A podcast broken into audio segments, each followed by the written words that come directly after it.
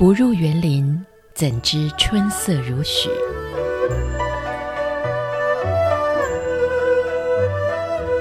不只是昆曲 Podcast。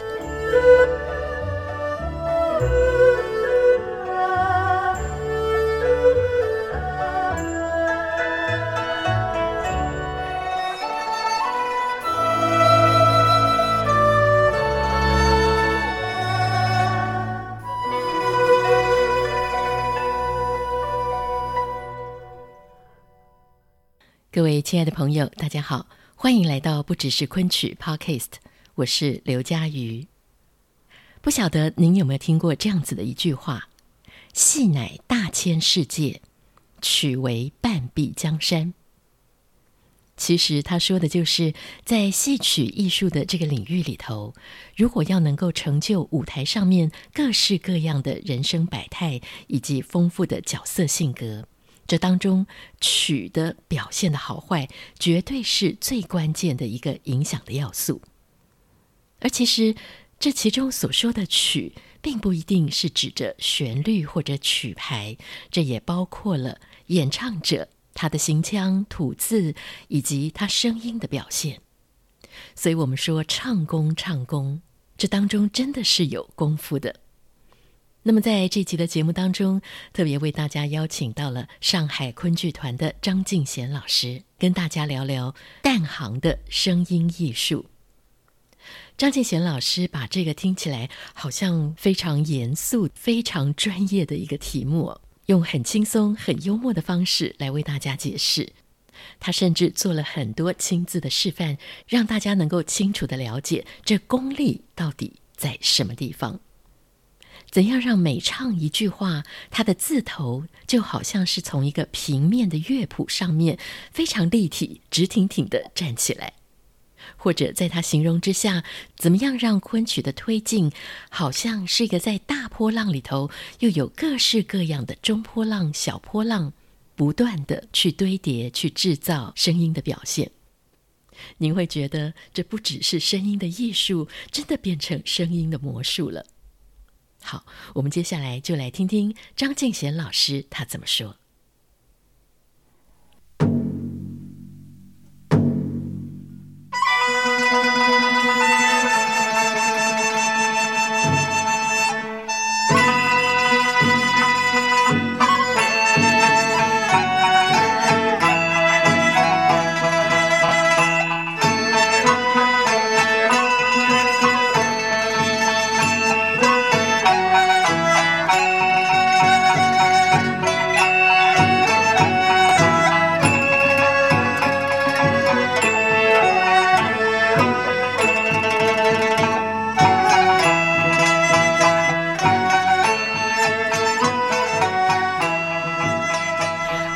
在节目当中为您邀请到这位大师哦，好久不见了，相信大家一定非常非常想念他，好像黄莺出谷那么美的声音。我们欢迎张敬贤老师。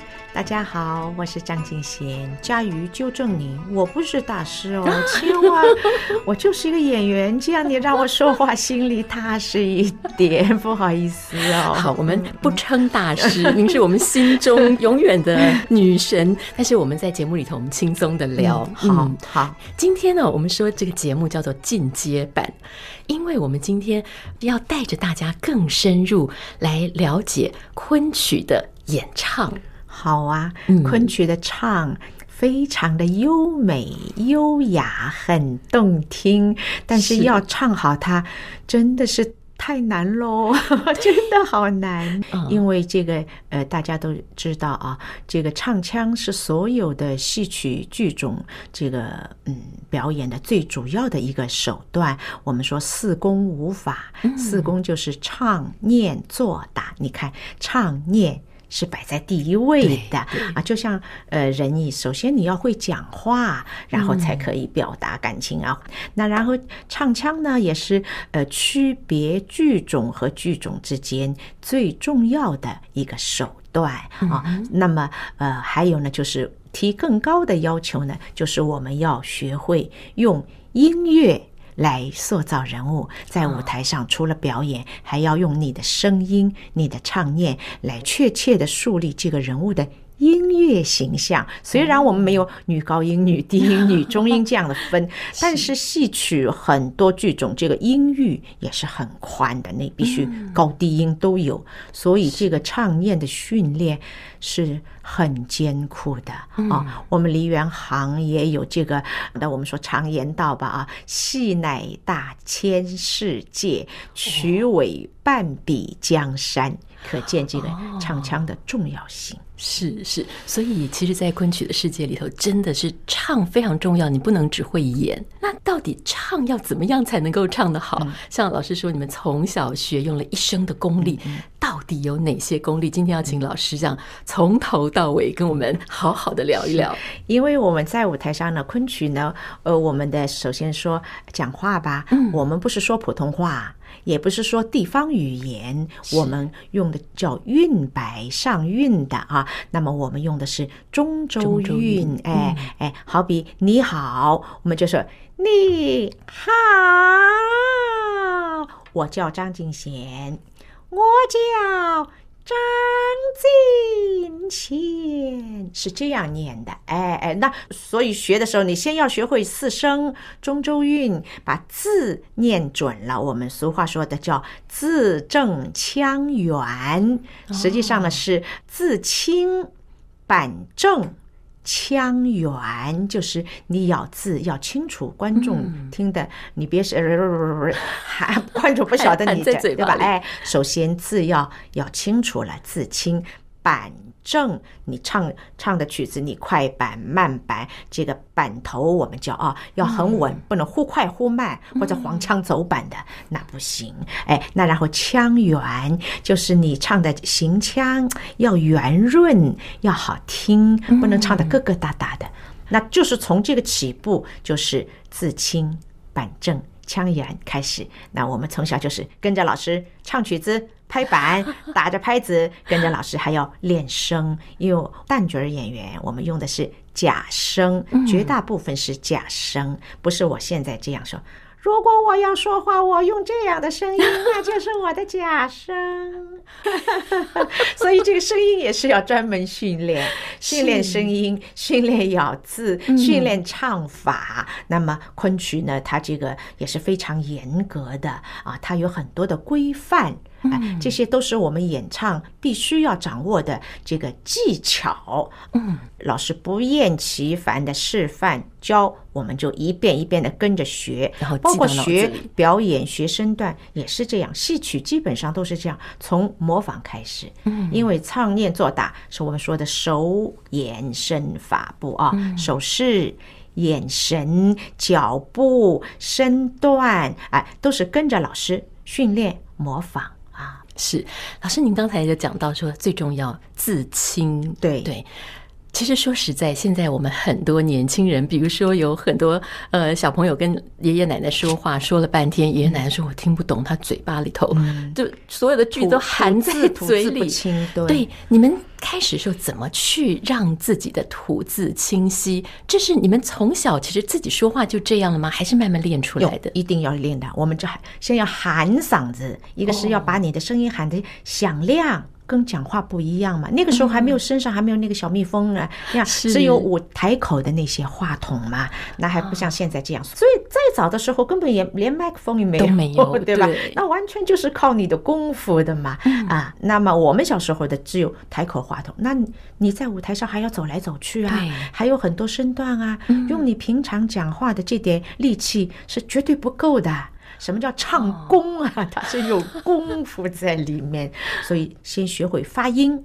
嗯，咿呀，呜呜，就是每个张我们叫张口音啊，这样的张口音。咦，这是闭口音，或者呜、吁、嗯，不同的声音啊，你都要去训练。哦，哎，那然后呢，你这个发音位置呢，要集中在一个点上，不可以啊。这个就跑、哦、跑到另外一个跑到隔壁邻居家去了，那就不行，对吧？哎，你要在一个轨道上，那这个轨道要打通它，好，哦、也是要有有有一种共鸣声，当然不像唱歌那样的哦，这样这样的啊，嗯、但是我们也要有所谓的亮音。水音，声音听上去水灵灵的，不是干巴巴的、细细的啊，最好要宽宽、亮亮、甜甜、柔柔。但是有时候要唱刚劲的时候，你也要能够有力度。是，所以你说难吗？真的很难，我自己就觉得很难想象。嗯、比如说，您唱《闺门旦》的这样子的嗓音，嗯、跟唱《刺杀旦》的时候，嗯、那是完全不同的，镜头不一样。嗯，那就是做学生的时候也是模仿老师啦，一出戏一出戏来。好比老师教我们，呃，游园演杜丽娘，那你就要委婉一点点。嗯，好天气，那你就要说。天气，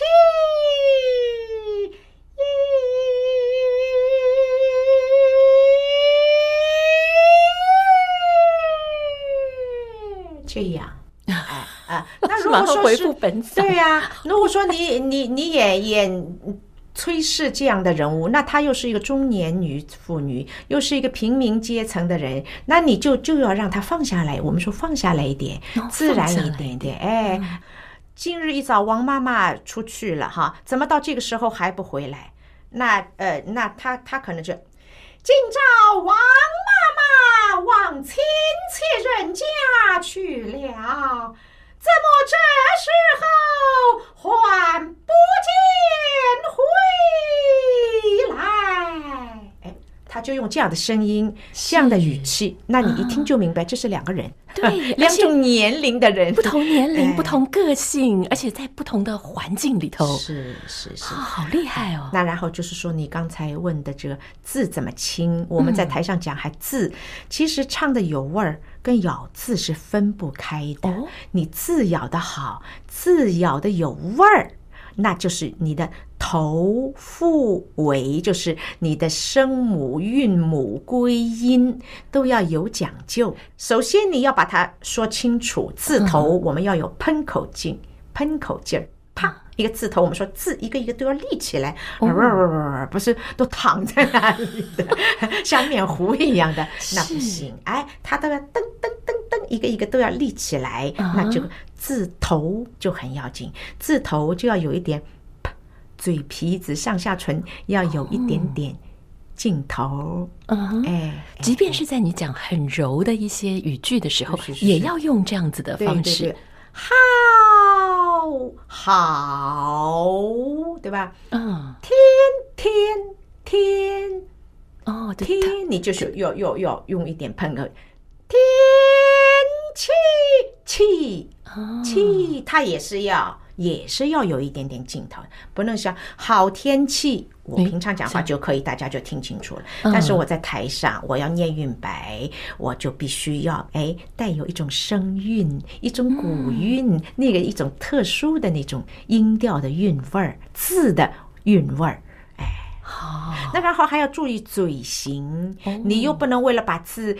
头、腹、尾，把这个嘴唇弄得这个样子，就怪形怪状、龇牙咧嘴的，那就忒难看了，那不把观众都吓回去。闺门旦不能这样，尤其是口型特别重要，因为你嘴总是画的比较鲜红。如果你这张嘴很夸张，你想想观众怎么受得了？是，那成动画片了。就是你口腔、喉咙的位置要注注意方法，哎，要打开，对吧？嘴巴不要张大开，里面要打开，里面要打开，对，鼻腔，哦哦，呃，嘴嘴腔，啊，喉头，啊，上下颚，这说起来就没完了。是，那然后于老师也说到了，唱曲子要字音气。节字就是刚才说的啊，呃，我们很简单的说一下，这就是咬字，对吧？要清楚四声，哎哎，要要，呃，我们叫平上去入这样的四声，就好比我们说的，呃，这个第一声、第二声这样一样的道理，哎，你要分清楚，要不然就像外国人讲中国话，他都。那么我们说的这个国语有国语的四声，舞台的韵白有韵白的四声哦，可能我想啊，呃，梆子有梆子的四声啊，广东戏有广东戏的四声，一定、嗯、一定是这个样子的啊。那么就是说字要清楚，然后呃音就是声音，声音就要训练。那我们不同的行当也有不同的要求，你唱花脸的就要洪亮啊、嗯、啊，就就就要宽，对不对？哎，那你小生个。旦角儿相对的来讲，还它还有一点相通啊。嗯、那老生它又是另外一种要求，小花脸有小花脸的要求，所以每个行当对声音的训练的要求也不一样。嗯，那然后气就是唱是一定要用气的，哎，要用气来托住的啊，你不能 没气唱两句。在那里转，对吧？哎，那这个也是要训练。那尤其我们昆曲更难，因为昆曲没有过门儿，是，而且要载歌载舞。啊、对呀、啊，动作又非常繁复，所以你要是气没有训练好，不能气定神闲的话，你这是没法，这观众是没法听你的，你自己都唱边没法在台上唱的。对对，都没气了，有时候甚至连这个咽唾沫的时间。不知道哪里可以咽一口唾沫，所以这个也都是自己要很好的，呃，这是也是要有技巧的。啊。有时候我们经常还有渐腔，我们有一种腔叫橄榄腔，它要唱四拍，那你不能唱成啊，是就像那也不平直也不行，就是要两头尖出气啊。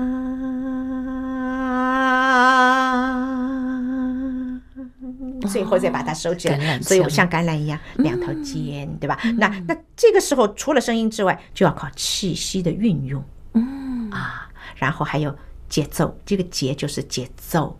嗯，虽然昆曲是曲牌体，不像板腔体那样啊，快板、慢板啊，流水，呃，这样子的很。一一张口就是节奏，就是很清楚的啊。那我们虽然不是这样，但是我们在这个曲子里面，你也不能唱的，嗯、呃，太平淡、太拖沓、四平八稳，那成唱了催眠曲一样的，那也不行，对吧？哎，那你在在这个里看似没有，但是你你里面都有波浪，小波浪一直在那里翻滚、翻滚、翻滚、翻滚。哎，观众始终被你吸引，一时终于会有一种新鲜感，他就不停的、不断的想听。哦，哎，所以这个要会不会掌握好的节奏，也是一门非常重要的技术，要有高超的技巧。嗯、这真的要练的东西太多，真的是。像老师您，呃，包括闺门旦里头也有很多种家门，那每个家门的用的嗓子的音色也不一样。而且您以前还唱过，我记得还唱过老旦，是 是是，是那也是完全不同的。没饭吃的时候。所以一个人怎么样有办法去练出这么多不同的音色，而且能够运用自如？嗯。一个就是你要找到一个好老师，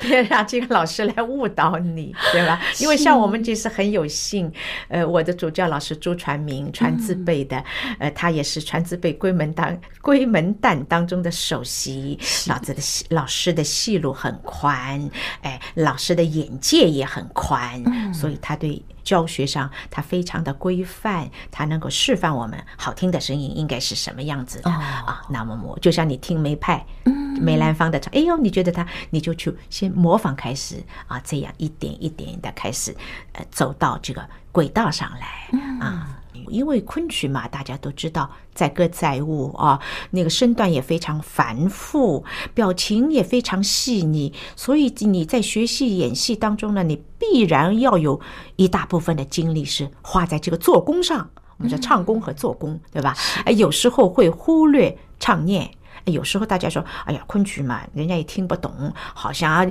就有时候会把它。忽略掉，那我觉得这个是不应该的。我觉得可能这个也是我们一个特别要引起重视的环节，所以我自己是非常有意识的在这方面 寻寻觅觅，下很多功夫，对吧？哎，那么然后呢，我也是觉得，虽然可能我们这个旦角的行当，当然也分正旦啊、闺门旦啊、花旦啊。那么，我想我们统称闺门旦，杜丽娘。杨贵妃、陈妙常、花魁女啊，几十个呃，莺莺小姐啊，呃，这个李香君都是贵门旦。那么当然它有共性哈，肯定是有共性。那么，是不是在个性上，在自己挖空心思再去想一想，这个角色的他的表演的看点是什么？哪一场，尤其是他的重点场次，哎，把他有些地方从唱念开始，到眼神的运用，到身段的，同样拿扇子，杨贵妃怎么拿，杜丽娘怎么拿，啊，那我是比较有意识的。会去动点脑筋哦，就是好比念白啊。我举一个例子，如果惊梦，呃，杜丽娘在梦中遇到了柳梦梅，她有一种梦幻。第一次，女孩子第一次看见这样一个男孩子，她从来都没有见过一个成年的男性是怎么，除了看见爸爸、老师 或者小花童啊，就是来讲，哎呀，她很惊。喜又害羞，又有一种希望能够有一种我们现在说的交流或者沟通，愿意跟他交谈，因为这个男孩子很漂亮，又文文质彬彬的，很懂礼貌，谈吐也很好。所以柳梦梅说了一段白口之后呢，杜丽娘就说：“那生素昧平生，因何到此？”问这么一句话，哎，他有一种娇啊，有一种羞怯，但是有一种甜，应该是这样女孩子嘛啊，嗯，那就是那生素昧平生，烟花到此？哎，他就就是娇羞一点点啊。其实我觉得同一个角色，你看杨贵妃，嗯，她跟唐明皇他们是夫妻，是是吧？但是他们这段爱情当中也很有波折。续阁的时候，他他还是要去争风吃醋，对吧？那么他就会呃，他可能就不像杜丽娘那么声音那么嫩，娇媚。她是一个贵妇人，她要叫唐明皇啊。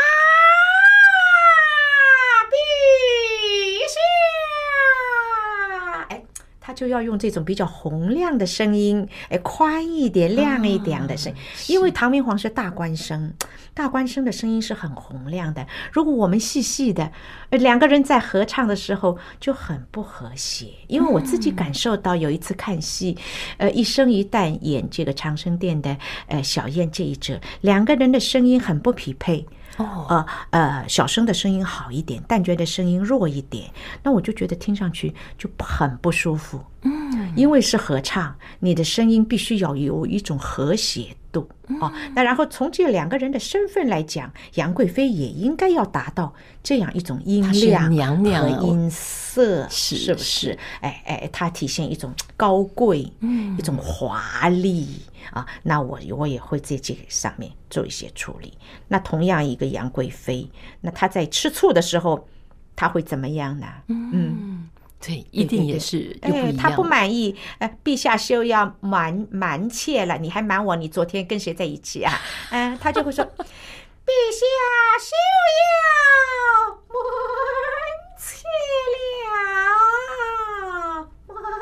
你看，还带一个颤音，哦、这个颤音是哪里来的呢？是于正飞老师教的。对，因为续阁这个戏呢，当年很有幸是于正飞老师给我拍的曲子，嗯、那念白也都是他一字一字念给我示范给我听的。哦、那么他还特别讲到了这个颤音，嗯，他说杨贵妃，哼，唐明皇还要掩饰啊，还要说谎。他说那个，所以杨贵妃是有点冷嘲热讽，所以老师在。这个地方一个蛮子，哇，这他只是他是酸酸的，哎，我觉得很形象，非常好。老师点拨我这一点，嗯，让我开窍。哎，你看，同样的一个人物，他在不同的时候，哦，那然后在埋玉的时候很疲惫，两个人在马尾坡，呃，皇帝说暂坐銮驾，我们歇会儿吧。啊，他唐明皇看到杨贵妃说：“哎呀，妃子。”累你劳顿，如之奈奈何？那这个杨贵妃虽然很累，很很紧张，很惊恐，但是看到唐明皇仿佛一夜之间也老了很多，她也很心疼，她赶紧要宽慰他。那这个时候你的声音就不能啊，很漂亮。但是你的情感要很深。他说：“臣妾自当随驾，焉敢辞劳？但愿早早破贼，大驾还都便好。”哦，这个声音你就要很控制的，气要沉下来念。臣妾自当随驾，焉敢辞劳？但愿早早破贼。大驾还都便好，哎，有一种宽慰的感觉，两个人很体贴的这样，是带着安慰，带着希望，又带着鼓励。但是这个声音很不好找。最近我们在教长生殿，嗯，孩子们学的就是找不到。呃，我说你不要再像前面一样那放着范儿念，摆着排头念，你这要松下来，最难的是松下来，气沉下来。最难的是沉下来，这种分寸，我是说要意会了。嗯，老师，这些声音是您需要后面运用什么样的方法，慢慢把这些声音磨出来的？嗯，我我就觉得就是自己的修炼，自己动脑筋很要紧。怎么修炼？怎么去想呢？好比刚才我说的，于老师说的一个一个颤音，嗯，他是说杨贵妃吃醋，冷嘲热讽。因为这个续阁这个戏。呃，很难演，因为唱腔很多。曾经是一出冷戏，不讨巧的戏，是冷戏。对对对，所以呢，我是想，这么好听的唱腔啊，哦、怎么把冷戏唱热？是啊，对对对，有点不甘心嘛，因为又是大家这么熟悉的一个人物，嗯、那又是这么有趣的一段故事，他为什么是冷戏呢？对，就是自己就是要去动脑筋。啊，怎么样把它唱出感情？哎，唱出情和趣味，嗯，趣味包括刚才的，呃，我觉得老师说的用一个颤音来标志它吃醋酸酸的，哎，我觉得就很形象。我想老师就像一把钥匙来开我这个锁，那之后的功课是要你自己去做的。哦，哎，好比呃，于老师也是说，呃，于派唱腔是出自重。行腔婉，就是出字要重，就是字头要清晰啊，要有力，哎，然后呢，行腔也不要硬邦邦的。嗯哼，所谓的行腔，就是我们腔腔和字的关系啊，字要重，要立起来，对吧？要清楚啊。那然后腔呢，尤其昆曲的腔，一唱三叹啊，它总的一个一个味道，我们说是它是委婉的啊，抒情的。甚至还是缠绵的啊，那这种腔你就不能唱的呃硬邦邦的啊。好比呃那个杜丽娘寻梦的时候唱那一打，可是湖山石畔，很典型的南曲特特令。嗯嗯，字少腔多啊，那你不能把腔都唱得 硬硬的。嗯啊，那。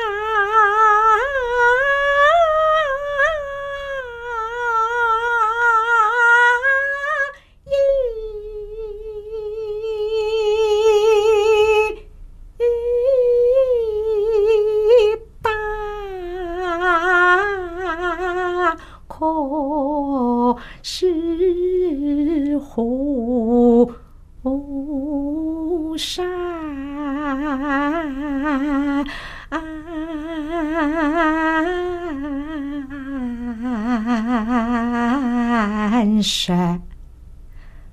啊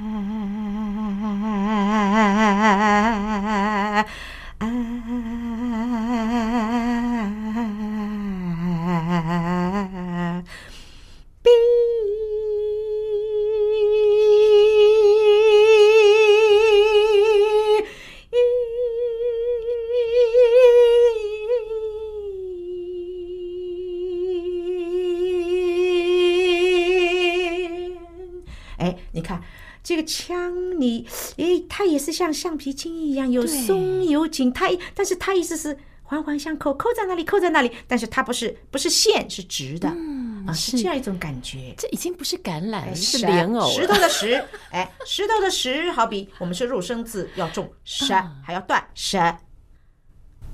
哎，那个腔出口要哎轻轻柔柔的舌，哎，你用一样的劲。那就那就不行，唱起来就像大神，哎，那就不行了，对吧？太浊了。是，因为于老师说，他老太爷给他拍曲子的时候是三百遍打底的，而且三百遍你必须清唱，不能上笛子的。哦，因为有时候现在会比较依靠有笛子，就跟着笛子唱，对吧？那音准啊，各方面你就会，所以有时候往往你笛子抽掉，他就唱就就走音了，就黄腔了，就脱板了，毛病都来了。那就是说你这个底子不够呀。所以你想想看，唱三百遍才可以上笛子，那我想我是三百遍是没有，我大概三分之一也不晓得有没有，对吧？呃，现在现在更是因为。现在当然科学很发达，你一我一上课，学生录音机就往那儿一摆。对，那个时候哪有啊？那我跟老师去学，这也要带着笔，带着本子，就是把老师的要求都记下来，或者我的剧本上都是写的满满鬼画符一样，都 都写满了老师的要求啊，老师提醒的那些东西啊。然后你自己下来要做功课，哪怕这个戏不演，我嗓子每天都掉。嗯，我不但要有量。我还要有质哦，质跟量都要有，而不是哦，我今天唱过了，唱过两出戏了，我还就可以去玩去了。不是，我一定想好，我今天吊嗓子，我唱哪几出戏？嗯，南曲唱什么戏？北曲唱什么戏？或者这个戏是硬的，这个戏是柔的，我练功，我是有目的、有目标的，我一定把这些功课做好，包括念白，包括打影子，因为打影子。很难，往往是演员上台张口第一个没有伴奏的唱，所以经常会紧张的。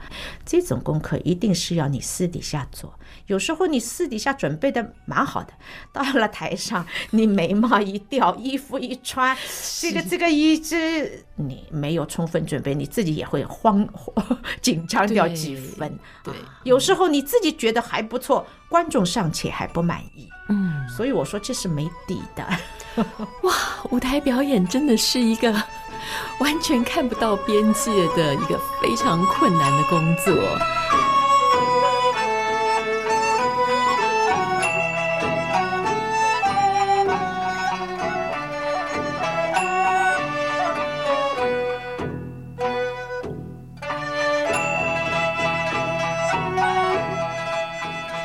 难怪张敬贤老师在节目一开始他就说。人人都说昆曲好听，但是如果你要把它唱好，那真的是太难太难了。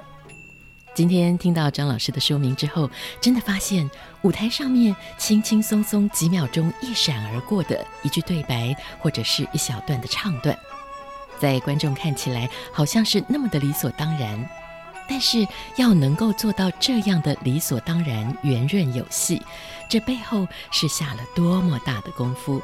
才能够让大家看戏看得又舒服又过瘾。当然，张敬贤老师一生的功夫，在这么短短二三十分钟里头是绝对讲不完的。